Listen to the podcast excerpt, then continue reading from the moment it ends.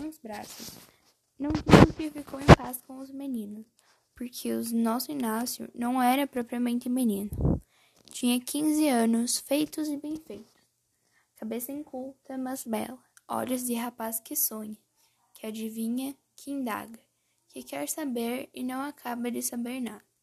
Tudo isso posto sobre um corpo não destituído de graça, ainda que mal vestido.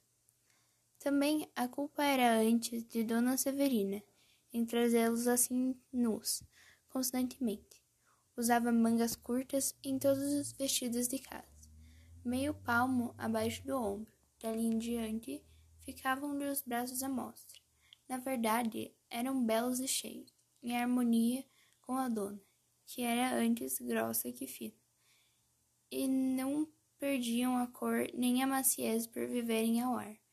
Mas é justo explicar que ela os não trazia assim por faceira, senão porque já gastara todos os vestidos de mangas compridas, não foi, sentiu-se agarrado e acorrentado pelos braços de Dona Severina.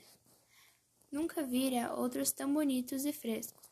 A educação que tivera não lhe permitia encará-los logo abertamente. Parece até que, a princípio, afastava os olhos fechados. Encarou-os pouco a pouco ao ver que eles não tinham outras mangas, e assim foi descobrindo, mirando e amando.